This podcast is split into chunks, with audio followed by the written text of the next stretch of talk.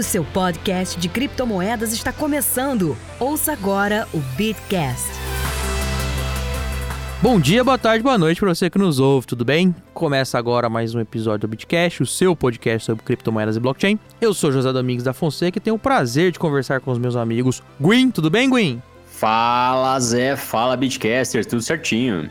E Edilson Osório, o nosso master conhecedor de criptomoedas que já tá virando cria da casa. Edilson, obrigado por aceitar nosso convite novamente. Seja bem-vindo. Como é que você tá, meu amigo? Eu que agradeço o convite, obrigado mais uma vez, é um prazerzaço estar aqui com vocês. Cara, é, não tenho nem palavras, eu sou fã do Gwyn, né? Sou totalmente fãzoca do Gwyn, sou fã seu e, e, e, o Paulo, né? Tô sentindo falta do Paulo aqui, o que aconteceu? Ele fugiu hoje? Ah, o Paulo, você sabe que o Paulo é o nosso influencer, é o nosso menino da internet, é o nosso, né? Ele é, ele é hypado, o Paulo é o menino de todas as mídias, ele teve compromisso hoje, nós vamos, nós vamos descontar do salário dele, mas optamos por gravar sem ele também, para ele saber que a gente não é dependente dele, para ele saber quem manda aqui. tá certo. Mentira. Paulo teve compromisso. E sabe o que é pior? Eu, vou, eu, vou, eu, eu, não vou contar o compromisso dele, mas tem alguma coisa a ver com o Vasco. Deus me livre que eu foco, mas tem Vasco no meio. Sempre tem. Sempre tem um Vasco no meio. É fogo. Explica muita coisa. Explica muita coisa. Mas o Edilson tá aqui conosco hoje porque o Edilson relembrou a galera na internet essa semana de que o seu NFT pode não ser só seu NFT, mas os detalhes vêm daqui a pouco depois da vinheta. O episódio de hoje é um oferecimento da Coinex, exchange global de criptomoedas. A Coinex oferece operações em mercado spot, futuro, margem e conta financeira, de forma segura, acessível e sem precisar de KYC. A Coinex também atende usuários iniciantes no setor, fornecendo ferramentas simples e intuitivas, onde qualquer pessoa pode comprar cripto sem dificuldade. Conheça o ecossistema da Coinex e explore o mundo cripto de maneira descomplicada. Acesse o link na descrição do episódio. Edilson, você, aliás, comentário para você, nosso querido ouvinte, saber. Se você não segue o Edilson no Twitter, siga. O Twitter do Edilson é uma maravilha. É, vira e mexe, o Edilson solta uma bomba. Ó, tá acontecendo um hack nesse momento. Ó, eu vejo isso daqui. Olha esse problema. E, obviamente, também que ele sempre divulgou o Morning Crypto, que é um excelente é, é, o canal dele é excelente, é excelente conteúdo que ele produz. Que eu, aliás, eu não sei como é que você tem tempo e disposição para falar de tanto assunto, tá, Edilson? Que eu não consigo ver tudo que você faz lá. É, cara, eu, eu também não sei, para ser bem sincero. Né? É um, o programa toma bastante tempo, mas está dando um grande prazer, assim, produzir o, o, o, programa. Hoje o programa tá passando de duas horas de programa, às vezes três, às vezes quatro horas de programa, mais raro, né? Mas tá indo, tá indo. Hoje foi o episódio 241 do Morning Crypto. Olha lá. Ah, e fazer episódio tá todo dia, divertido. cara. E, e assim, vou ser franco, tá? A gente que já faz um episódio por semana, já de vez em quando empaca umas pautas aqui, cara, você tá de parabéns, que é quase todo dia, fora quando você tem seus problemas é, de impo que o impossibilitam, né?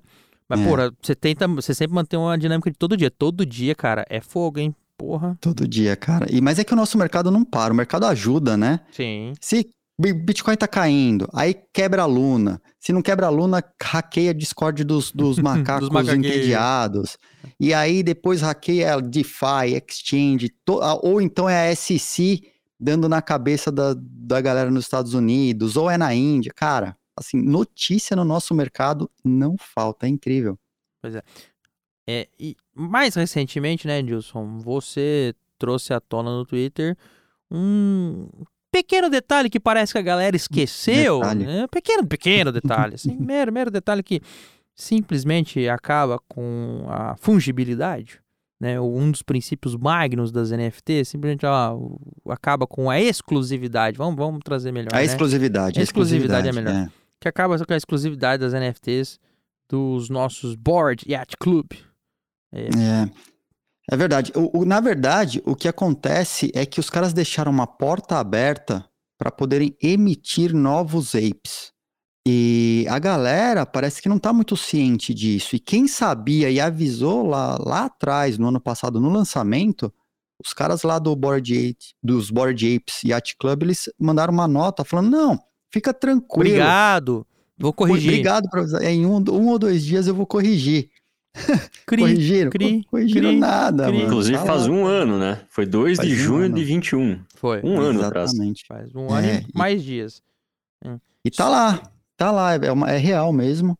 O, o que acontece é que o smart contract ele tem uma funcionalidade que te permitiria. é, na- o, cara, o nome da funcionalidade ela é muito engraçada. Ela é assim: é Reserve Apes. Reserve Apes aí tem, uma, tem um comentário em cima do desenvolvedor que é coloca alguns board apes de lado. Hum? E aí essa funcionalidade, ela não minta um macaco. Cada vez que ela é chamada, ela minta de 30 em 30. De, Ah. Cara, de- já numa porrada lote. já de uma vez. É de lote. Ela já faz de 30 em 30 de vez. E a treta toda é que ela tem um controle de acesso. E o controle de acesso é o dono da chave privada. É o cara que É o dono ele do NFT. O dono do, do, do Board Apes. Ele poderia chegar lá, te dar uma dor de barriga, brigou com o sócio, já viu aquelas de ah, Uhum. briga de sócio e tal. O cara chega e chama a função e já vai lá, minta de 30 em 30, numa porrada só. Mas agora vem a minha dúvida. Ele minta do tipo, vou criar novos ou eu vou mintar do tipo, eu vou copiar o que tem? Não, ele minta novos. Ah, ele tá. minta novos, tá? Inclusive, ele vai aumentando o supply, né? O comando do mint lá, é porque todo, todo NFT, ele já cria com uma espécie de um ID interno. Uhum, uma hash só dele. É, é, é um número, é um número mesmo, tá? Esse número pode ser sequencial ou não, é um ID. Pode começar do zero ou pode começar do 30 milhões, mas é um ID Uhum. numérico, Mas ele é único. mas ele é único. Então, é, quando chama a função de dar uma mintada, né? Dar uma mintada lá no, no, no, no macaco entediado, ele já ele cria com um ID novo. E aí, o que é feito na sequência é a- associar aquele body ape a um, a um, a um aos metadados dele, né? Porque uma coisa é você criar, isso eles fizeram provavelmente para não consumir tanto gas no Ethereum, que a gente sabe que o gas no Ethereum é De pô, 30 em 30. de 30 em 30. Tá. É, Entendi. pode ser uma porrada. Então, o que, que ele faz? Ele minta, reserva esse espaço para os apes e depois pode entrar de novo e aí ele associa o metadado e fala assim: ah, então, esse ape você vai puxar essa foto desse lugar e vai ter esse nome. Isso vem depois, né? Então, ele. é, são, são dois passos, né? Essa, essa função aqui é a que cria, é a mais importante. Ela reserva os novos apes e deixa eles prontos para receberem os metadados.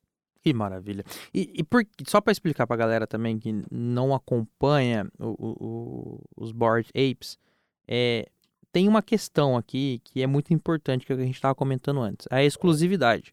E quando a coleção foi, foi lançada em abril do ano passado, a isso é recentíssimo, tá?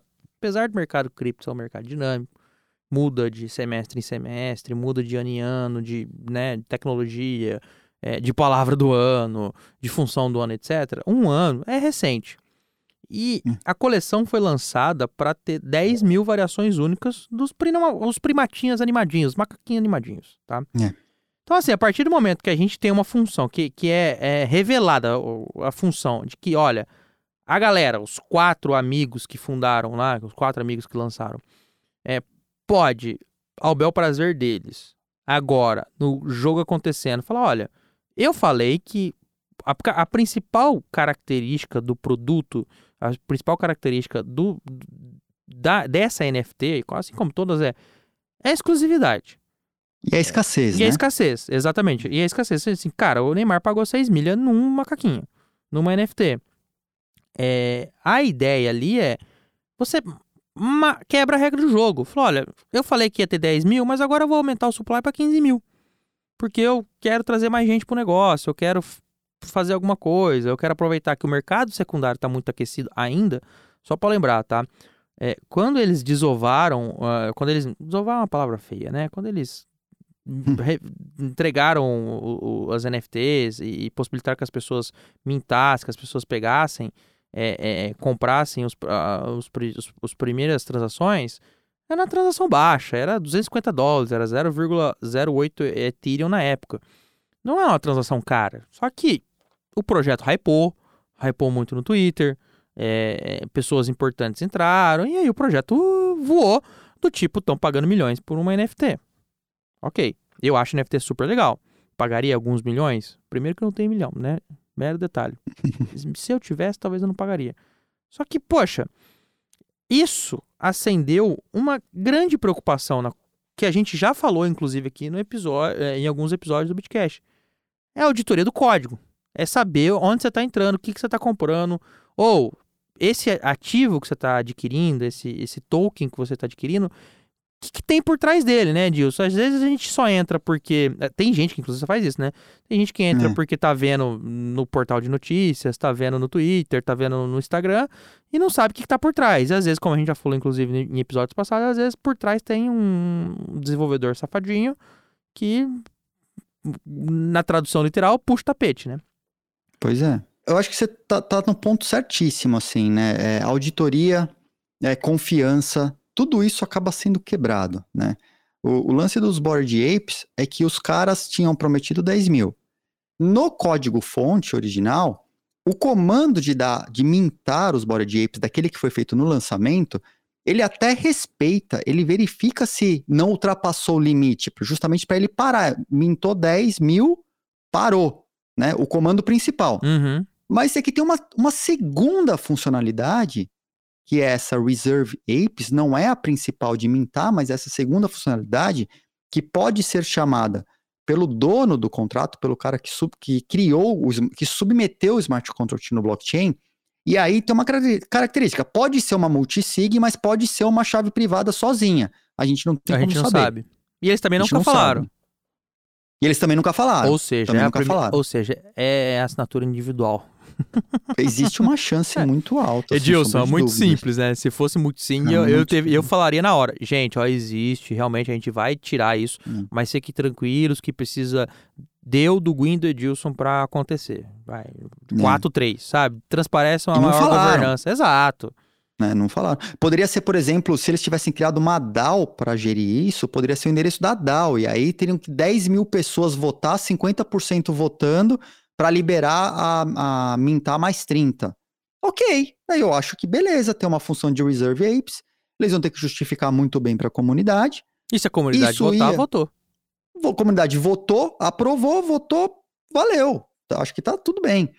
Mas não, tem essa informação. E os caras, eles meio que deram uma esquivada lá e não resolveram a questão, né? O que é mais não grave. Resolveram. O que é mais grave. Então pode ser que amanhã, numa dor de barriga, numa briga tal, de repente você vê aí, cara, sei lá, num hack, vamos que não seja uma briga, que seja, porque a gente sabe que projetos de muito valor, eles são muito alvos de hackers, né? É, com engenharia social, com os métodos, o Gwyn pode falar melhor que eu aí, os métodos mais pitorescos para conseguir ter acesso a essa chave privada. E se pegarem? É verdade. E, inclusive, ontem, a, a Yuga Labs, que inclusive é a criadora né, da, das coleções aí que a gente fala de. Eu acho que é a, a maior criadora né, de, de, coleções caras, assim, famosas de, de NFTs. É. É, não só criou o, o, famoso Bake, que é o Bored Ape Yacht Club, mas também tem os Mutant Apes, é, tem o Bored Ape Yacht Club Honorary Members, é, Bored Ape, Ape Kennel Club. Então, assim, tem várias coleções diferentes de NFTs. Só que a Yuga Labs foi hackeada ontem. E, na verdade, foi um. O que aconteceu foi o gerente da comunidade do projeto, um cara chamado Boris Wagner, teve uma conta no Discord hackeada. E o hacker que conseguiu acesso a essa conta usou a conta para distribuir link de phishing nos canais oficiais do Discord é, e aí a, as pessoas, né, infelizmente, elas, elas acreditam ali no cara, né? Pô, o cara é gerente da comunidade do projeto, beleza, vou acreditar nele. Vai lá e coloca um dinheiro, e na verdade esse dinheiro não vai para para NFT nenhuma, né? Simplesmente vai lá para a mão do, do hacker. Então, assim, isso pode acontecer, é, como o Edilson bem falou, das maneiras mais pitorescas possíveis. Existem é, é, assim, listas, centenas de, de táticas diferentes que podem acontecer em algum momento, ou utilizando a blockchain, explorando uma falha, uma vulnerabilidade na própria blockchain, no próprio contrato né, da, da, de Mint, ou qualquer uma das funções relacionadas. É, se você usa proxies e muda os contratos, chama outros contratos, você pode ter várias vulnerabilidades nesses outros contratos. É, você pode ter vulnerabilidades nas pessoas que fazem parte do projeto, né? Podem ter conta hackeada, como foi esse o caso. É, isso, esse caso, ou de ontem, ocasionou mais ou menos um milhão de reais em NFTs roubadas, tá? Até mais de um milhão de reais. É, então, assim, é muito dinheiro que está em jogo e, cara, o hacker, ele vai querer esse muito dinheiro. Ele vê aonde que está uma grande quantidade de dinheiro que se eu conseguir hackear, eu vou conseguir ficar milionário. Pô, o cara vai lá, o cara vai explorar aquela falha. E, e tem muitos jeitos diferentes do cara explorar. Então, pô, o cara pode ser um hacker de blockchain, especializado né, em, em, blockchain, smart contracts e tal, e pode atacar por ali. O cara pode ser um hacker web e pode atacar um site, pode de repente fazer um phishing, o cara pode hackear com engenharia social, hackear pessoas que fazem parte do projeto. Cara, existem centenas de jeitos diferentes, né? Gwen, esse negócio do Discord que aconteceu ontem foi só a terceira vez em seis meses que acontece o mesmo tipo de hack no canal do Discord dos caras, cara. É Nossa. inacreditável. Aí, o pior de tudo é vez. é que o dono lá do, do, do, do, da Yuga Labs lá foi no Twitter reclamar do Discord. Do Discord, como se a culpa fosse do Discord, que precisa de uma ferramenta melhor, porque as pessoas não sabem usar o Discord. Ao invés de fazer uma campanha muito clara de conscientização e falar assim: olha, aqui nesse Discord só existe uma conta que faz anúncio. A conta é essa, né?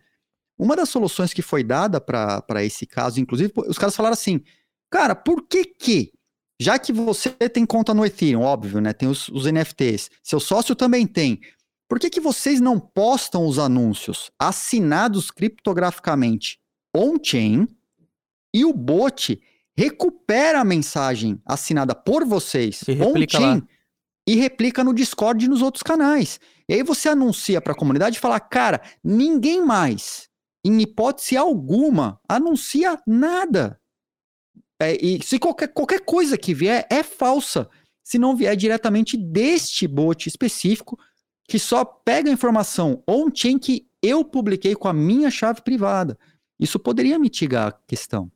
Agora, me tire uma dúvida. É, o que eu tenho visto e lido é que a maioria dos ataques não são na block... nesse caso específico, OpenSea, é, Board Apes é, não são em blockchain, não são ataques no contrato, são ataques de phishing. É engenharia social e os caras. Ou, ou, é phishing, invado é, o Discord, quebro o Discord, entro e, e faço, promovo phishing, ou é uma engenharia social mais sofisticada. Porque a gente teve phishing na OpenSea, contas hackeadas na OpenSea, e aí pessoas autorizaram contratos a fazer maluquices, e é esse do Discord.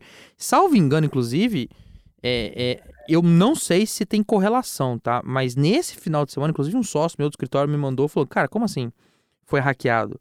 É, tem um comediante americano, o Seth Green, que ele tava, inclusive, fazendo um documentário sobre NFT. Foi. Não, ele tem um programa que é base. O programa foi criado ao redor do NFT do Bored Ape dele. O é. programa de TV. E o cara sofreu um ataque de phishing e foi hackeado. Exato. E perdeu o, o quatro, NFT. É, quatro NFTs. Perdeu quatro NFTs que faziam parte do programa. Aliás, a razão de existir o programa eram os NFTs do Board Apes dele. E porque o Board Apes ele te passa o direito comercial do NFT. Então o cara pode fazer obras derivadas, ele pode criar, comercializar, fazer o que ele quiser a partir do momento que ele tem aquela imagem. O, a empresa Yuga Labs ela abre mão desses é direitos. É tudo. É tudo. Coisa que os CryptoPunks já não faziam. Direito conexo. É. O, o, os CryptoPunks já não permitiriam, né? E a Yuga Labs adquiriu os CryptoPunks também. Então os caras aumentaram o hall de NFTs caros que eles têm. Mas você tá certo, a maior parte dos hacks que vem acontecendo é, são através de golpes de phishing, é, que são esses links maliciosos que o cara clica no link, leva para um site parecido, igual o pessoal faz de banco, igual que recebeu SMS. Olha, apareceu aqui, você tem tanto para sacar, ou você precisa resolver um problema na sua conta, clica nesse link e entra aqui no Banco do Brasil, né? É mais ou menos isso, só que leva para um site falso. bb.com.rússia. bb. E agora é boredape.rússia, né? E aí o cara entra nesse site que é muito parecido com o site original.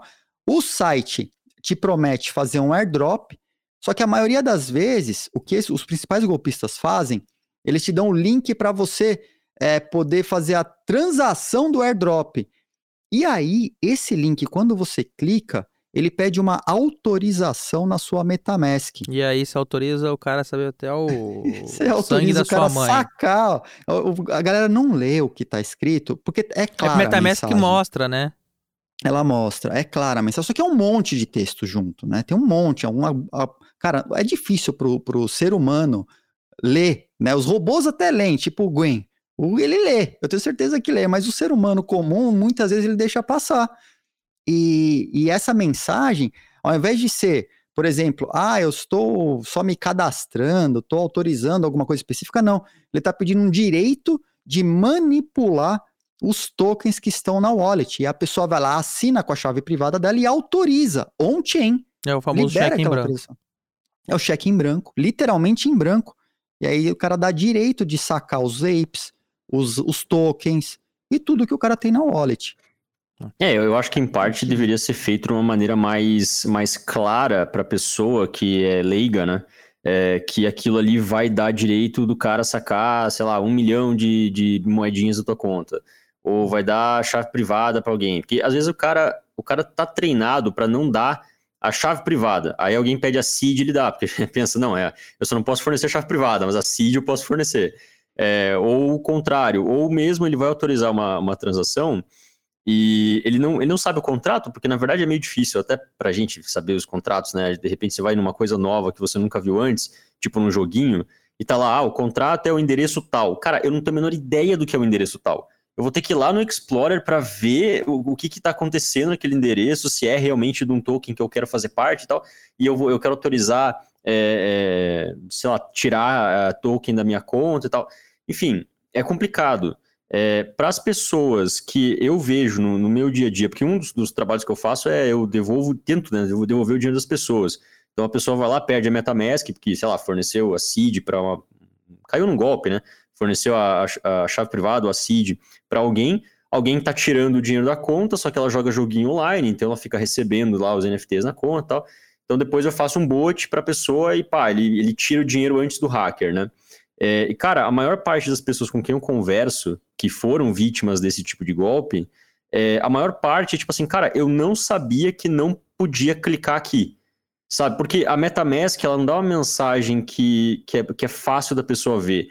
Como é muito texto, e às vezes é texto complicado, tem lá o, o, endereço da carteira e tal, a pessoa vê aquilo, puta, isso aqui é muito técnico, cara, sei lá, aceitar. Porque ela tá acostumada Ninguém a aceitar lê. sempre.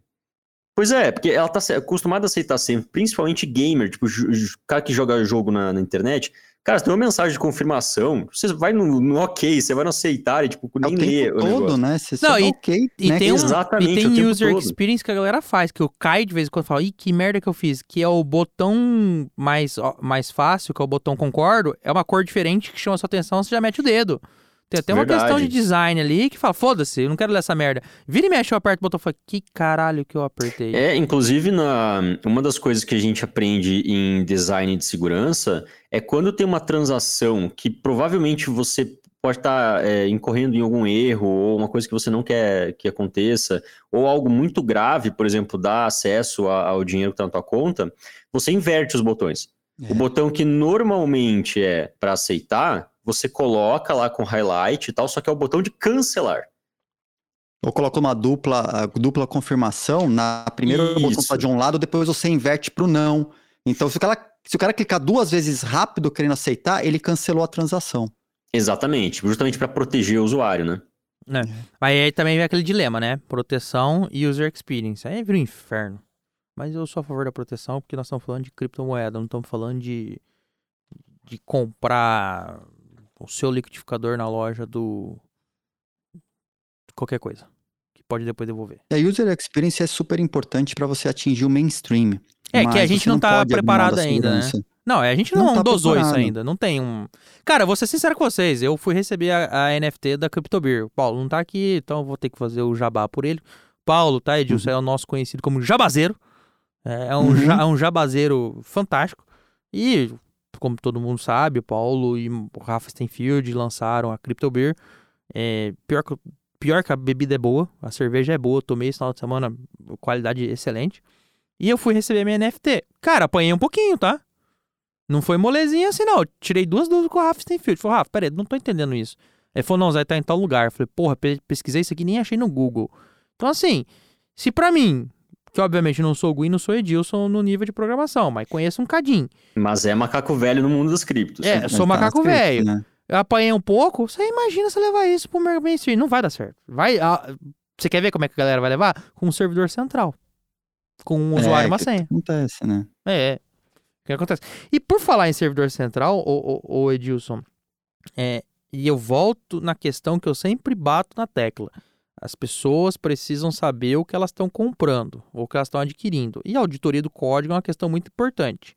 Existem projetos que, para listar, o, existem plataformas que, para listar o projeto, fazem uma, uma, uma, uma auditoria no código. E existem empresas especializadas em auditoria de código. Mas o Edilson estava me contando no cafezinho pré-gravação que mesmo a auditoria do código tem os seus problemas, né, Edilson? Tem, cara, tem sim. Porque, a- assim, para todo lançamento de projeto, para o cara conseguir, é que nem antigamente a gente colocava o selo do SSL na página. Você lembra? É Uhum. cringe também, eu tô ligado que você lembra. Tinha não, não, eu tenho. Eu, selinho lá, esse site seguro. Eu né? sou da. É- Eu, eu comecei a selinho usar a lá. internet na época que você pagava por SSL. Não, não tinha o Let's Encrypt ainda. Você, tinha, você só Hum. tinha isso se você pagasse ou se viesse lá E era com. caro. Era caro. E era caro, e era caro. Então, o que a galera tá fazendo, tem uma, por exemplo, tem uma empresa muito grande de, de auditoria que chama Certic. E, então, todo projeto grande que vai ser lançado, é quase que obrigatório ter um selo da Certic. Tem outras também, né? Que a Certic tem, uma- tem mais nome. Aí os caras vão, auditam, beleza, auditam. Aí o cara vai lá e coloca no site do projeto, auditado, código auditado pela Certic e tal. Maravilha. É lançado, é hackeado. E tá- acontece o tempo todo. É hackeado. Aí vem a Certic fazer uma carta aberta no site deles explicando que, olha, o código que nós auditamos era este. O código foi atualizado. Ou então, este smart contract que foi hackeado não estava no escopo da Certic no momento da auditoria que aconteceu na data tal, tal, tal e tal. O código era este. E aí os caras ficam vindo nas redes o tempo todo. Não foi uma, não foram duas, não foram três vezes que isso aconteceu. Isso está acontecendo o tempo todo. Da Certic vira público para explicar que, embora tenha o selo da Certic no site do cara, o código que foi hackeado não era o código que a Certic é, auditou, porque não estava no escopo, porque eles modificaram o código, trocaram uma vírgula e o código quebrou. Cara, isso está acontecendo direto e milhões, muitos milhões foram perdidos é, por hacks de empresas que se diziam auditadas pela Certic. E eram, né? Eram, mas não aquilo que foi hackeado muitas vezes. Caralho, e isso está acontecendo muito no mercado. sempre, É muito auditor- fa- falsa a sensação de segurança, saca? Não, e a auditoria, como sempre, derrubando nós, né? Já vi essa, já vi essa cena em 2008, uma tal de auditoria que não tinha auditoria, mas tudo bem. Hum. É estranho o pessoal da auditoria. Por isso que, sempre que possível, faça você a auditoria do código, sempre que puder. Obviamente que quando não dá, faça como eu, recorra aos, aos greens. Eu viro e mexe, recorro a quem sabe. Falou, "Ô, me ajuda aqui, vem cá. que que é ou, isso recorre, aqui? ou recorre também a umas soluções de, de white label, assim, umas soluções que são mais prontas, é, já tem pelo menos a segurança básica ali é, pronta, de forma que se você mudar algumas coisinhas, claro que você, você se você refizer a roda, né, reinventar a roda, daí não, não dá certo. Mas se você mudar só algumas coisinhas aqui e ali, é, é um código seguro e você consegue, por exemplo, sei lá, criar uma moeda, fazer, fazer alguma coisa que você quer fazer ali que seja mais simples, não seja tão complexo, é, e você não precisa criar todo o código de novo, você pega uma, um código pronto, muda algumas coisinhas e você sabe que aquele código não vai dar problema. E se der problema, aí fudeu, porque todo, todo cara que criou com o mesmo código vai ter problema. Mas normalmente essas empresas já deixam um código mais tranquilo ali, é, com tudo auditado para não dar problema mesmo. E, e- e alguns códigos, inclusive, estão rodando já há, há muitos meses ou muitos anos e, e diminui consideravelmente a chance de ter algum erro, pelo menos no código. É, de- é, por tem um exemplo aí muito legal, que tem uma plataforma chamada Open Zeppelin, que o papel deles é ficar produzindo código padrão, é, por exemplo, emissão de moeda, emissão de NFT, emissão de NFT sem problemas, é, umas falhas que são chamadas de reentrância, ou é, otimizando o gasto de gas. E, e, eles usam alguns padrões já dentro do mundo do Ethereum, que, que são os tais dos ERCs, né? São os padrões do Ethereum, justamente para uh, é, tentar ajudar. E os códigos da Open Zeppelin também são auditados antes de serem publicados como open source a público. E então isso dá uma segurança a mais, sem sombra de dúvidas. Inclusive, eu acho que a, é, essa sexta-feira, se eu pouco me engano, vai ter uma espécie de convenção da Open Zeppelin online, onde eles vão apresentar algumas funcionalidades novas que foram auditadas recentemente que vão virar público nessa parte de NFTs e tal. Então isso vai acontecer junto às comunidades deles. Eu até coloquei na minha agenda que eu gosto de participar e saber o que, que os caras estão lançando de novo em matéria de código. Mas, cara, tem uma coisa, Gwen. Embora a gente possa confiar um pouco mais, eu vou trazer aqui, é só uma curiosidade, tá? É para fazer advogado do diabo mesmo, do capeta, que é, antigamente tinha uma, uma wallet do Ethereum chamada Parity, né? E aí a, a Parity depois até trocou de nome. A Parity foi uma wallet super famosa do Ethereum que produzia wallets multisig, é, com código auditado, padrão, que muitas pessoas utilizavam. E aí chegou a casa de milhares de pessoas utilizando as wallets multisig da Parity. Cara, é, a, todas as wallets, esses. Porque quando o código começa a ficar mais complexo, o pessoal começa a reaproveitar código, justamente como você pegar o código da OpenZeppelin que já está auditado, você confia, você vai incorpora no seu sistema e usa o código dos caras que você sabe que estava funcionando. O Queen chama isso de chuncho. então, é... Os programadores chamam isso de trabalho. trabalho, né? Trabalho. Os programadores chamam de trabalho. Cara, se, você, se você é programador, você sabe o que é o Ctrl-C, Ctrl-V, né? Porra, total. É biblioteca, é, é cara de Node.js que usa NPM, é a vida Exatamente. do dev. É a vida do dev. E aí, a Parity lançou umas bibliotecas on-chain que para você não precisar ficar subindo uma cacetada de código todas as vezes, você já chamava a parte do código que já estava on-chain. Sério? Já tinha milhares de pessoas usando. Para otimizar tempo. Mas peraí, né? o código, o, tipo, a biblioteca ficava na blockchain? On-chain. Isso, isso tem pro Ethereum hoje. Sério? Tem já dezenas, talvez centenas de bibliotecas que já estão on-chain, que o seu smart contract, ao invés de subir o código inteiro do zero, você faz uso de bibliotecas prontas, já estão lá sendo usadas tal. Não, peraí, desculpa disso. te interromper, mas é, é, que, na minha ignorância, mas eu conheço um pouquinho, tem esse negócio, para você rodar a aplicação, você tem que baixar algumas bibliotecas para você ter lá os bagulho e tudo mais. Isso. Agora não, você já roda e tá on-chain? Ela já tá on-chain, você só endereça ela. Você, oh. ao invés de baixar, como a gente faz com o JavaScript NPM, é. que você importa a biblioteca, é. No, no Ethereum, no smart contracts, você também pode importar uma biblioteca que já esteja on-chain e reaproveitar aquele uso daquela biblioteca. Então, tem umas bibliotecas de matemática, umas bibliotecas de cálculos tal, que quebra muito galho. Você já usa ela on-chain, ela já está lá e, e, você não precisa subir a biblioteca inteira de novo e ter um custo gigantesco para subir, né? É, para gravar ela. É, uma cópia do mesmo código on-chain. Você reaproveita o código que está lá. Caramba. Então, como vocês cara, são isso, inteligentes. isso ajuda muito. É, é uma réplica, só estão replicando o que já se fazia, né? Então já funciona. Só que, só que tem, tem, tem um mas, porém, contudo, todavia. Tinha uma das bibliotecas da Parrot que ela tinha uma função chamada Autodestroy. Ah! É, cara, eu juro para você, isso do, dos primórdios do Ethereum, eles te ensinavam a fazer um, um, colocar uma função de autodestruição do smart contract, justamente para quando o smart contract não precisasse mais ser utilizado, você dava um, um autodestroy, porque aquele espaço físico do estado do blockchain que o smart contract ocupava, ele vai, vai dar um purge nele depois, vai prunar e vai tirar aquilo lá e vai ser reaproveitado com outros códigos. Então, você ajuda o blockchain se você colocou um código que você não vai mais usar em algum momento, você vai lá dar o comandinho de autodestroy, ele flega isso no blockchain e depois ele vai ser substituído. Aquele espaço físico uhum. do blockchain, ele vai ser reocupado, né? Então é, é, é legal por um lado, mas a Parity deixou um smart contract, uma das bibliotecas, com essa funcionalidade ativada e sem controle de acesso. Aí, Ah, um cara, eu juro pra você, o Aí cara um uma, um- um- um- uma boa alma da inter, internetica, ele fez um tweet e falou assim: Ah, foi sem querer. Tava lá, eu chamei. A biblioteca se autodestruiu.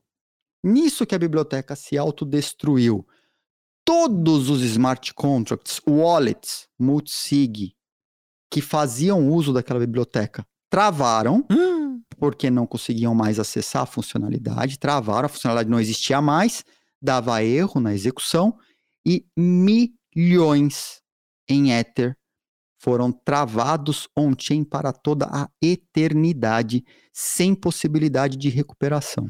Ô, louco, peraí, peraí, peraí, peraí, peraí, peraí. Tipo, nem atualizando a carteira pra falar, ó, agora você olha a, a biblioteca XPTO. Não tinha isso na época. Voltou? Isso Não- foi coisa de 2017, Ah, não, não 2016, tinha seed 2017. na época, sei lá? Essa coisa dos proxies é coisa mais recente, assim, não tinha. Caralho. E a morreu, morreu pra toda a eternidade. Todos os fundos ficaram presos no Ethereum. O cara mandou um e Tava foi mal, tava doidão no Twitter e fudeu a galera, é isso? E fez de, fez de propósito, óbvio, mas ele falou assim: eu tava lá olhando, tal, vi a funcionalidade, fui lá e chamei. Sem querer, chamei. O cara mandou uma dessa no Twitter, assim, destruiu. A Parrot teve um problema gigantesco aí, porque foram milhões, milhões, milhões, milhões, milhões de dólares em Ether que foram travados para toda a eternidade, foram perdidos.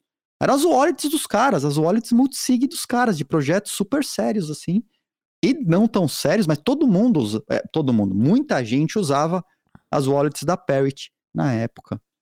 né? Então, Caramba, disso eu, mesmo eu jurava códigos que confiáveis- você podia. Tudo bem, você. Ah, travei. Você podia mudar lá, como você falou, fazer o proxy ou mesmo falar, ó, leva a seed pra outro canto que funciona.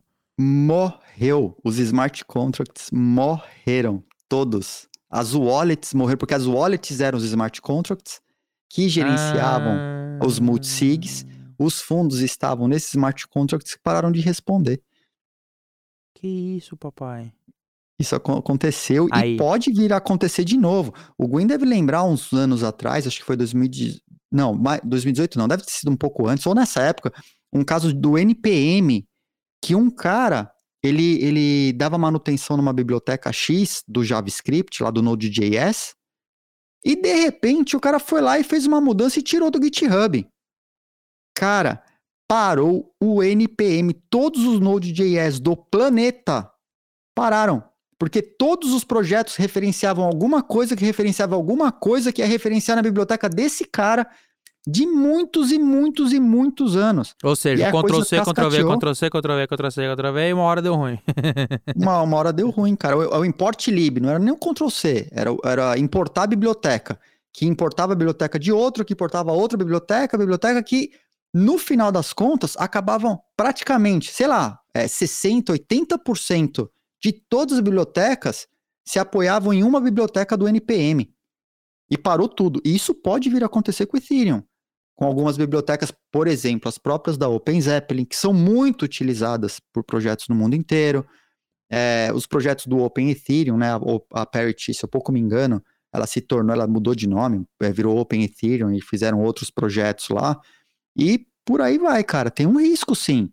Porque você, você tem confiança no seu código, mas você tem confiança na biblioteca que o seu código usa, aí você tem que auditar o seu, tem que auditar a biblioteca, a biblioteca que essa biblioteca chama, que a outra biblioteca chama.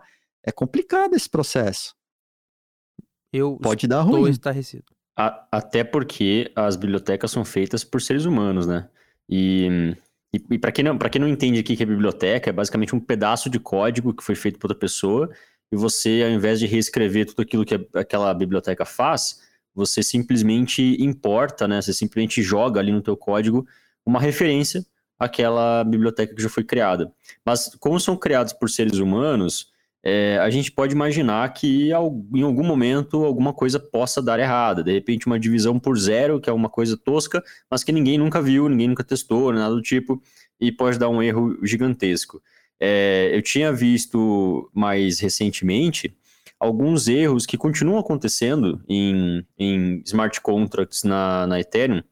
Na verdade, não é só da Ethereum, esse caso ele, ele se expande por várias blockchains.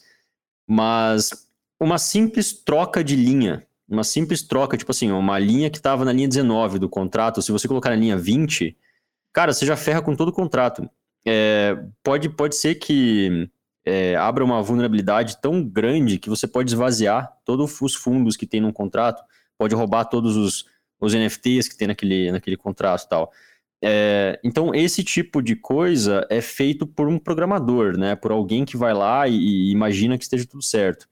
O problema de você confiar no, no programador e você confiar na, na biblioteca que foi importada por esse programador que você está confiando é que às vezes você, dependendo do nível de importação, você perde o controle.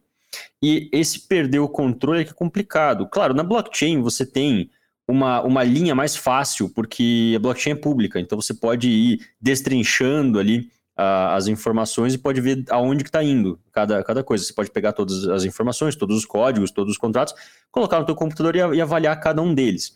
Claro que seria uma coisa muito mais complicada, mas ainda assim é possível. É, o meu medo é que alguma coisa aconteça em algum, alguma biblioteca que esteja sendo usada por muita gente. É, por exemplo, quanto mais simples uma biblioteca é, menos risco ela tem, porque é menos ponto de falha, né? É, por exemplo, a biblioteca da Safe Math, que é a matemática segura, é, ela não é tão extensa como algumas outras bibliotecas. Então a chance de dar erro nela é, é bem menor é, de ter alguma vulnerabilidade, alguma coisa assim nela, é bem menor. Porém, a má interpretação, o mau uso de uma biblioteca como essa, que é puramente matemática, é, pode ocasionar, sim, alguns erros. Ou seja, traduzindo é, pro, pro, por exemplo, o dia a dia do juridiquês. É a mesma coisa que eu uso no escritório. Vou fazer um ato societário, eu tenho a minuta, eu tenho a minuta normal já do escritório, eu só pego a minuta, trago e recheio ela com o que está acontecendo naquele ato societário. Estou aumentando capital, estão deliberando, estão autorizando, estão criando é, filial e etc. Só que se eu pegar a minuta pro ato errado, vai dar Beyblade. No meu caso, só não vai passar na junta comercial, o ato vai ser nulo, beleza. No caso do Gwyn e do Edilson, pessoas vão perder o dinheiro. Você tá doido? Eu o Gwyn deu um exemplo agora de divisão por zero. Cara, teve um hack muito grande numa exchange é, descentralizada faz poucos meses. E foi por um erro de divisão por zero. O, o hacker ele conseguiu é, executar, chamar umas funções diferentes, que a função ela fazia uma divisão por zero, dava um erro, óbvio, e aí bypassava e liberava os fundos. Ah, é, o erro causado pela divisão por zero liberava coisa que não era para liberar liberava coisa que não era para liberar e deixou passar por algumas funcionalidades e permitiu que os fundos fossem extraídos, né? Por causa de um erro de cálculo, uma divisão por zero, literalmente. E acontece, e acontece mesmo, cara. Acontece o cara esquecer um, um, trocar uma vírgula por ponto e vírgula, trocar um caractere. Um, cara, acontece de tudo, assim, acontece de tudo. É, eu lembro de humano. Eu lembro uma vez que tinha um código no GitHub, acho que do governo federal, inclusive que tinham. Que, como é que vocês chamam aqueles comentáriozinhos que não é código, que fica entre hashtag, que fica entre. Comentário. É, comentário, comentário de código. Tinha um comentário com as senhas. Você lembra disso? Nossa senhora. Tinha, é, estava no GitHub. Eu, é, isso era no, no governo federal, eu acho. É, ele, ele não... tava no HTML, cara, esse No HTML, isso, no, HTML. No HTML. Exatamente. O cara publicou um comentário no HTML com as senhas com as senhas é. e tava online. Aí alguém deu som, e, e esse era só assim, inspecionar. Você não precisa fazer mais nada, só apertar o F12, é. sei lá, do Chrome lá que você vê, e tava lá tudo os bagulhos de acesso no HTML. Era exatamente isso, o, Edilson. Mas pois isso aí é, também é profissional do ano, né? Então, fala o quê, né? É stag, né? A galera deixa tudo pro stag. Você acha que tem só, é só o profissional sênior que tá codando? Não, o cara deixa para fechar a página web ele deixa na mão do Stag, cara, e nem revisa o código depois antes de publicar, né? O cara só vai e deploy, mano. é o que acontece. Pô, é foda, mas. É, eu lembro que quando eu comecei a, a hackear é, sites e comecei a ficar um, virar um hacker web, eu vi uma informação, isso há muito, muito tempo atrás, eu vi uma informação que 70%, 75% dos sites da internet. Claro que a internet não era tão popular assim também, é, é o ponto do como é hoje, né? Mas 75% dos sites eram inseguros. Aí eu pensei, cara, que loucura isso, né? 75% dos sites são inseguros. Pô, basicamente todo mundo. Pô, então se é tanta gente que é insegura, vamos tentar hackear alguma coisa, né? Vamos tentar ver se eu consigo, porque se, se, a, se a superfície é tão grande assim, eu vou conseguir alguma coisa. E aí eu tentei. E aí eu lembro que na época, é, eu não vou falar que joguinho era, mas era um jogo e era muito, muito, muito popular, muito grande. E eu consegui hackear uma das, das dos maiores jogadores. Eu peguei, eu peguei a conta dele inteira. Eu peguei, a, tipo, completamente. Ele não tem mais acesso à conta. Tipo, pá, acabou, né? E eu peguei Controlou a conta, a conta do cara. Exatamente. Eu troquei a senha, troquei tudo. Tipo, cara, a conta é minha, basicamente. A conta é minha. Eu consegui até mudar o e-mail. Não, não tinha verificação nenhuma, só o e-mail novo e a senha. Então, tipo, cara, mudei a senha, mudei o e-mail pro, pro meu e-mail e tal. É minha conta agora. É, e, e para você ver como é bizarro. Hoje, a, a blockchain, as blockchains, na verdade, é, e as linguagens de programação que são usadas nas blockchains ainda estão, eu não vou dizer fase de testes, mas eu acho que os desenvolvedores estão em fase de teste. E muitos dos erros que a gente não, não vê agora acontecendo, a gente vai ver daqui a pouquinho. E aí é que vai, vai, vai, vai é, ser incluído nos cursos de segurança. Tipo, ó, você não pode fazer isso aqui, isso aqui, isso aqui, porque senão dá o erro tal. Então, muita gente ainda está descobrindo os erros que podem acontecer. Até porque é, as, as tecnologias hoje estão sendo criadas. Então, por exemplo, Flash Loan. Cara, Flash Loan era uma coisa que não existia até então. Criaram um Flash Loan, que é simplesmente você fazer uma transação, você pegar muito dinheiro e devolver muito dinheiro na mesma transação e fazer alguma execução ali dentro é, enquanto você tem aquele dinheiro. Bom, o Flash Loan tem um monte de, de possibilidade de erro de segurança. Só que como ninguém fazia, e teoricamente isso não existia em, em termos práticos antes, é, a gente não sabia quais eram os erros. Porque a segurança tem muito disso. É, uma coisa acontece, tipo, uma merda acontece. Alguém vai lá, hackeia alguma coisa. Cara, daí todo mundo vai lá, de profissional de segurança, e estuda aquele erro. Porque assim, ah, beleza, então isso aqui pode acontecer, certo? Porque senão, a gente não sabe o que pode acontecer. E mesmo sendo não, transparente, mesmo tem que estressar mesmo. É isso, é estresse, tem que estressar, tem que testar, testar. Ou está sujeito a porrada, né? Exatamente. Um dos valores grandes de, de blockchains é, mais antigas está justamente nisso. É o estresse com segurança. Cara, todo mundo quer hackear aquele negócio porque o, o upside é muito grande, né? A recompensa é muito grande. Você ganha bilhões, milhões, todo mundo quer hackear. É, então, um monte de hacker batendo ali e, e tentando hackear e a rede não sendo hackeada, quer dizer que ela é uma rede muito forte e muito segura. Isso tende a, a valorizar ela em, em, relação ao valor de mercado. O que eu acho, fico mais surpreso ainda, não é surpreso, usei a palavra errada, mas que me faz relembrar que às vezes a gente esquece nisso. A gente está no mercado que é skin the game, a gente está no mercado que ser sua, o seu próprio banco tem todos esses riscos. Mesmo as pessoas é, mais cuidadosas, como, como o próprio Edilson falou na história da carteira, às vezes estão sujeitas a um risco que não estava calculado e a gente vai vivendo e aprendendo. É aquela hum. história. Vai entrar, entra com cuidado. Eu juro Sempre, que eu né? nunca imaginaria que uma carteira poderia falar: tchau, perdeu, pra, abraço, tchau, passar bem, obrigado.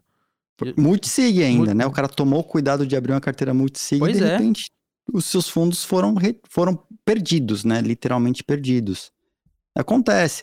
Pode ser até, pode até, é, não deixa de ser erro humano, mas o interpretador, a máquina virtual que interpreta o código, pode vir interpretar o código de maneira errada. Então você fez o código, achou que o código estava perfeito, super lindo, funcional, passou por auditoria, estava tudo verificado maravilhosamente bem. Aí de repente, onde ele foi executado, deu um estouro de memória, deu, sei lá, um raio solar que deu uma faísca, sei lá, cara, raio que moveu parta, uns vai, elétrons, é. elétrons lá, trocou na hora de executar determinada instrução no minerador que minerou aquela informação, que foi que, que calculou o troço lá e foi pôr no blockchain. E aí, a informação foi registrada errada, sabe? Isso pode acontecer. Ah, pode ah, mas aí eu acontecer. já sou da, da, da teoria do Deus quis.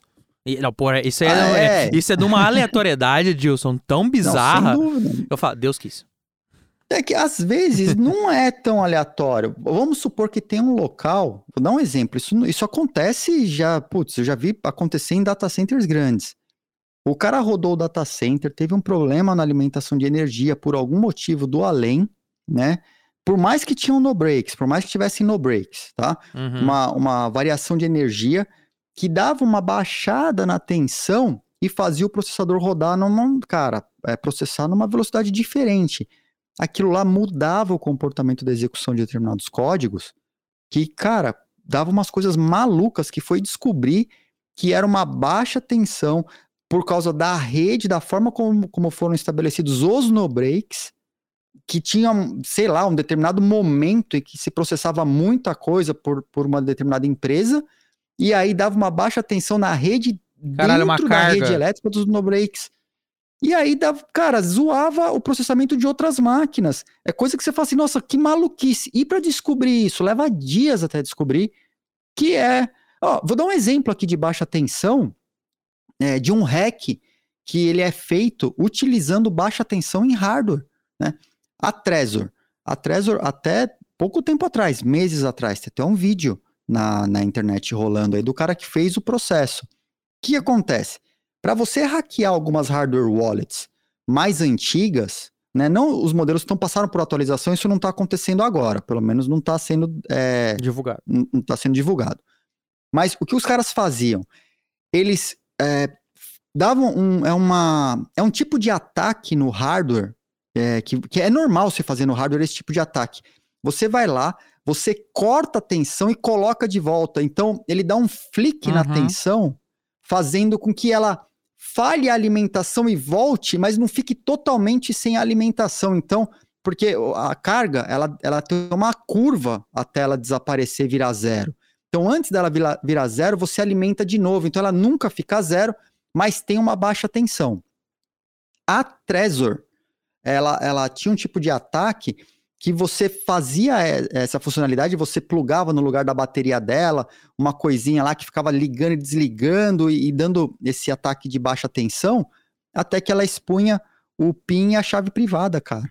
Que isso? E, a- e aí a Trezor foi hackeada. Então tem até uma demonstração de um cara é, recuperando o PIN de uma Trezor, porque ela vaza a informação ah, baseado nesses ataques de baixa tensão que são feitos em hardware. É um, é um ataque comum. é, isso é feito em ATM, é feito todo tipo de hardware, de fechadura elétrica, todo tipo de hardware que você quer atacar é um tipo de ataque super comum para ser feito em hardware, porque você consegue alterar o comportamento dele devido à baixa tensão, porque ele atua diferente. É a memória que lê diferente, ou lê uma área de memória, registra uma informação e não apaga na hora que era para apagar, e você consegue ler porque a informação continua na Uhum. memória. E aí, cara, tinha ataque na, na hardware wallet, na própria Ledger. O cara que fez isso publicou um vídeo explicando, Mas é a Ledger ou a. Trezor? Desculpa, na Trezor, na Trezor. Na Trezor. A Ledger, ela para não passar por esse ataque. Porra, me fala olha- que tem problema na Ledger, não, que é o que eu uso. Me, Não, mas já, mas já teve, já teve diversos. ó, Teve, teve ataque na Ledger, mas todos têm que. É, depende da pessoa ter acesso físico ao Aham, hardware. eu né? lembro disso. Todos, todos eles. Então já teve ataque na, na Ledger parecido com esse, mas esse da Trezor foi o último agora. Foi o mais falado. Aconteceu agora no, sei lá, no final do ano passado, isso. No começo desse ano? É do Joe Começo Brand? desse- Esse, do Joe Grand. É, esse É, ele cara é um- pegou 2 milhões de dólares. Foi, foi. Cara, esse cara é É. maravilhoso. É um dos maiores hackers de hardware que existem na história. Né? Um cara da antiguíssima. Da assim. hora. E ele demonstra no vídeo. Esse cara é meu Joy Grand, cara. Eu sou fãzaço desse cara. ele é o Ki- King, King alguma coisa, né? É, é, é King, King, King, King, King, King, Ki- é King algum- Pin, eu acho. Kingpin, Kingpin. É isso mesmo, é Kingpin, Kingpin. Kingpin. Sugestivo. O Kingpin é eu já ouvi falar nele, cara. Esse cara é muito bom, meu. Assim, de- das antigas mesmo. E esse vídeo aí, você se diverte com esse vídeo dele recuperando. Eles fazem um teatrinho, óbvio, né? Do cara que conta a história. Ah, perdi aqui meu PIN, precisava acessar, tem não sei quanto em Bitcoin, Ether, sei lá o que tem lá. Precisava recuperar. E você faz o trampo. Aí o cara falou: ah, vamos ver se, se rola, né? Mas aí depois mostra, ele tava lá com várias Trezors desmontadas. E o cara né, fica testando onde atacar diretamente o hardware e tal. Porque mais uma vez, isso que aconteceu na Trezor foi só um exemplo do que pode acontecer pela, pelo problema da baixa tensão num minerador que em determinado momento pode processar uma informação errada e registrar errada no, no, no Ledger. Isso né, não é Não. que vai acontecer. Pode ser que nunca aconteça, mas pode ser que aconteça com uma transação que seja mega milionária. E aí, meu amigo, Não Já tem era, né? rollback. Quer dizer, retiro tem rollback, mas isso é uma provocação que fica para outro dia. o, Paulo, o Paulo não tá aqui para me xingar. o Paulo não tá aqui pra dar aquela, aquela, aquela cutucada forte, né? É, não, ele defende. Eu gosto do Ethereum, mas eu nunca perco a oportunidade de lembrar desse rollback. É, Aliás, amanhã é um dia muito importante para Ethereum, né? Amanhã é um dia super importante. É, Diga-se de passagem. Amanhã é o dia que eles vão tentar o tal do merge na principal testnet do Ethereum na Ropsten. Então tá todo mundo de olho, porque se passar liso, muito provavelmente o merge acontece em agosto, que seria a segunda data programada. tá, agora vamos. Se não passar liso, aí vão ter que consertar. Mas explica pra galera o que que é o merge. Então, o Ethereum está passando por um processo de transformação de Proof of Work, que é o tipo de mineração como a do Bitcoin, para Proof of Stake, que é o tipo de mineração onde você ah, faz o consenso através de poder econômico. Né? Então, enquanto no Bitcoin a sua chance de minerar um bloco é maior, se você for mais rápido, tiver mais poder computacional investido, no caso do Proof of Work, o poder econômico aumenta suas chances de validar um bloco, de minerar um bloco e ganhar a recompensa, né? Tanto dos FIIs quanto do bloco. Então o Ethereum está passando por essa transformação com atraso de seis anos, diga-se de passagem, porque estava programado para acontecer em, em seis meses após o lançamento do Ethereum. Isso foi sendo postergado continuamente e aparentemente amanhã. Então eles fizeram os testes primeiro, eles fizeram uma cópia é, existe já, então, o que está acontecendo no Ethereum? Eles lançaram em 2020 a tal da rede Proof of Stake, que é a Beacon Chain, está rodando e está lá funcionando. E a galera já stakeou lá coisa de 40 bilhões de dólares em um smart contract que não tem um comando para sacar esses fundos. Né?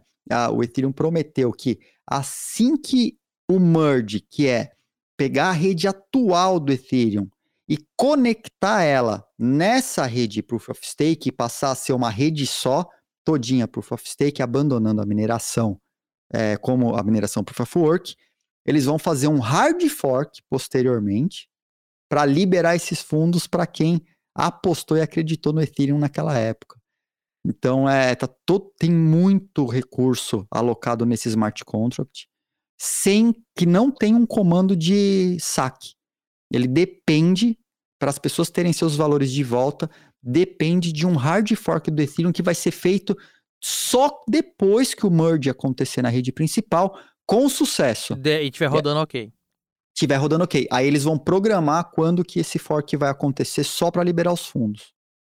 Da hora. Então, amanhã é o dia do teste, e do teste real, assim, o teste onde eles vão fazer o merge em definitivo na principal testnet do Ethereum para ver o que, que vai dar de errado, o que, que vai funcionar tal, porque está programado para agosto. Amanhã é um dia muito importante para o ecossistema como um todo, porque o Ethereum Malemar é a segunda maior criptomoeda. A gente tem o Bitcoin, que é o pai de todos, e o Ethereum que vem correndo por fora com uma proposta diferente. É, exato, é o, que, é o que a passagem. gente fala aqui, ó. É um, é um projeto completamente diferente, é um ecossistema já, inclusive, totalmente diferente.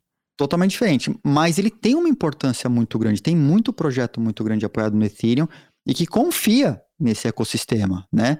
Os Uhum. Ethereums lá vão à loucura. E amanhã é um dia muito importante para o ecossistema como um todo, porque se um crash da Luna, que é um ecossistema minúsculo comparado com Ethereum e Bitcoin, causou o caos que causou recentemente, Não, o crash do Ethereum é, é, é, que- é meteoro. É meteórico, cara. Meteórico, então a meteórico. gente a gente não quer, é, assim, a gente não quer de maneira alguma que o projeto tem muita inovação. A gente tira o sarro, a gente brinca, mas existe muita inovação. Eu, eu costumo dizer que tem o parquinho do Ethereum e que ele tem que existir porque tudo que é experimentação que está acontecendo lá no Ethereum pode ser que em algum momento o Bitcoin inclusive assimile. E tem coisas, por exemplo, na vou dar um exemplo aqui na Liquid. A Liquid é uma sidechain, assim como a Lightning Network, é uma sidechain com um pouquinho mais de inteligência, conectada na rede do Bitcoin. E no próprio paper da Liquid, tá lá descrito que eles pretendem utilizar no futuro uma, um protocolo, uma, uma, uma nova criptografia chamada de ZK Starks, que é a evolução do ZK Snarks, que é utilizada pela Zcash. Só que onde está sendo. É, só que no paper eles falam, a gente só não está aplicando agora porque ela não tem maturidade suficiente. Foi desenvolvida há pouquíssimo tempo, tem poucos lugares utilizando, a gente não tem como confiar. Está no paper do, da Liquid. Onde que está sendo desenvolvida a Stark? Está sendo desenvolvida no Ethereum. Mas não é nem no Ethereum principal. O Ethereum principal, que eu já brinco dizendo que é o parquinho de experimentação, tem o parquinho dele, que é a Polygon, que é outra uhum. sidechain do próprio Ethereum. E o ZK Stark está sendo amplamente desenvolvido na Polygon. O Ethereum diz que vai adotar o Starks assim que ele tiver maduro o suficiente. E no próprio paper da Liquid, diz que vai adotar Starks no futuro. Então, assim, tudo que está sendo desenvolvido lá daquele lado, no parquinho, pode hora que ficar bom, traz para cá. hora que ficar bom, vem traz para cá. Mas o legal, do, o maravilhoso do Bitcoin é isso. Só vai para o Bitcoin quando tá bom. Não tem, não tem meio termo para colocar no Bitcoin. Não se coloca em risco as coisas. É, né? a gente falou isso no episódio passado, no episódio retrasado do, do, do Bitcash. A gente falou, cara, é a, Light, é a Litecoin, por exemplo. É, é, o, é o parquinho do, parquinho do, do, do, Bitcoin. Bitcoin. Um monte de pequenas coisas. A SegWit, a SegWit começou lá primeiro. Algumas a implementações. Lightning foi testado a Lightning foi testado lá. Então, deu certo. Vai para testnet. Deu certo testnet. Vamos fazer a implementação. E só para deixar registrado aqui, esse episódio está sendo gravado no dia 7 de junho. A data importante que o Edilson está falando é dia 8 de junho. Então, quando você estiver ouvindo esse episódio, vai ter um link neste episódio com o resultado do, da implementação, o resultado do teste, porque esse episódio vai sair na semana que vem. Edilson, Legal. Caminhando para os finalmente, meu amigo. É, cara, primeiro de tudo, muito obrigado por aceitar o nosso convite, inclusive foi a queima-roupa. eu, eu que eu, super agradeço. Eu cara, sei disso. Cara, é sempre assim, fantástico conversar com você. É, além de fantástico, é muito produtivo. Esse episódio era para ser um bitcast. Ah, vamos conversar só sobre o Board Ape. Cara, não tem como. Você é um cara fodido. Você é um cara fantástico. É de um conhecimento bizarro. E, e, obviamente que é sempre bom absorver sempre que o máximo que a gente pode é, isso, obrigado, é, do, do, seu conhecimento. Pra galera que tá ouvindo, poxa, privilegia, prestigia o Edilson é, nas redes dele, que a gente vai deixar aqui os contatos. O Morning Crypto, é, esse programa diário que ele faz é, com o pessoal do bloco, né, Edilson? Isso, a comunidade do bloco. A comunidade do bloco, e o Edilson faz isso com muito carinho, com muito afinco. Volto a dizer, fazer live todo dia não é para qualquer um, não é para qualquer ser humano, não. É dedicação. E com muita informação de qualidade também, sempre muita informação de qualidade. O, o Edilson disse que é meu fã, mas eu, eu também sou fã do Edilson pra caralho. E eu vejo que ele se empenha bastante em fazer sempre informação assim tipo de informação assim, nível A, sabe? Nível alto, nível alto mesmo. Ah, obrigado. Pô, eu fico super honrado. Obrigado. Obrigado de verdade. Primeiro, obrigado pelo convite. É, tô sempre disponível, cara, para vocês aqui. Pode contar comigo qualquer horário, tá? Tamo junto. Adoro, adoro bater esse papo com vocês. E quero deixar o convite, então, mesmo pra galera poder participar do Morning Crypto, que é esse programa matinal o programa começa cedo, às 8 da manhã. Não sei quando termina, mas começa às 8 da manhã, todos os dias, impreterivelmente. A não ser que eu tenha algum evento, alguma coisa, eu aviso com antecedência. Mas acontece todos os dias na Twitch, em twitch.tv barra ediostv. Então, Morning Crypto acontece lá, é um programa super interativo com a comunidade. E tem todos os dias, tem sorteio de Bitcoin diário tem sorteio de Ledger, tem sorteio de equipamento, sorteio de uma porrada de tá coisa. Tá na quarta ou quinta Ledger, não tá? Tá na décima primeira. Porra, parabéns, administração tá legal. tá na décima primeira, justamente para incentivar a galera a ser dona da própria chave privada, né? O pessoal negligencia essa brincadeira deixando a, as criptos todas nas exchanges. E cara, a exchange a gente sabe que tá lá para ser hackeada, para ser confiscada, para ser roubada, né? Bloqueada. Então, Ou pra você é uma... se ferrar também. Ela fala, ah, vou bloquear você e, e foda-se você. O erro foi seu, ou então é pra, pra ela falar que o erro foi seu é... e não te devolver as criptos, né? Tem, tem dessa. Tem de tudo, tem de tudo. Então, é, a sempre ideia... lembrar, exchange não é carteira, né? Exchange não é carteira. E se você não tem a chave privada, a cripto não é sua, tá? O Bitcoin não é seu, nem aquela shitcoin que tu adora definir com cara de cachorrinho, não é sua também, né? Então, não tenha, não tenha esse tipo de desgraça, mas se tiver, pô, fica com você pelo menos, né? Não vai deixar pros outros de Não presente. inventa moda. Não inventa moda. Então, diariamente, estão convidados todos pro Morning Crypto. To- to- todos, todos. E também não podemos deixar de pedir para que você, nosso querido ouvinte, nosso querido ouvinte, nosso podcaster, eh, compartilhe este episódio, curta, compartilhe, divulgue a palavra. É sempre importante divulgarmos a palavra do Satoshi. É sempre importante também todos saberem dos riscos das, em alguns projetos NFTs e saber também que se você está adquirindo um token NFT, você precisa fazer uma leve diligência ou saber um pouquinho das, da, da tomada de risco que você pode é, pegar. E obviamente também não posso deixar de pedir para que você prestigie o nosso patrocinador, patrocinador deste episódio, tá aí na, na primeira linha é, é, do episódio. É muito importante que você prestigie nossos patrocinadores, porque prestigiando os nossos patrocinadores você está nos ajudando. Na medida do possível, por favor, nos ajude a serem ajudados. Caso contrário, claro, sempre tenho que dizer, né? Sempre tenho que informá-los que se você não fizer isso, eu vou hackear todos os seus Bored Apes e vou doar pra caridade. É, ou é na, no amor ou é na dor. Aqui é assim, Edilson, ou é namoro ou é na dor. É assim mesmo que tem que ser, cara. Tô... apoio, apoio, apoio. É isso aí. Edilson, mais uma vez, querido, muito obrigado, viu? É, Gwen, sucesso, querido, a gente vai conversando. O Bitcash é uma produção do Universo Cripto em parceria com o CryptoFácil.com. Este episódio foi gravado e editado pelo Estúdio Playground no Rio de Janeiro. Valeu, galera! Valeu! Valeu, até mais, pessoal. Este episódio foi uma produção da UniversoCripto.net em parceria com CryptoFácil.com.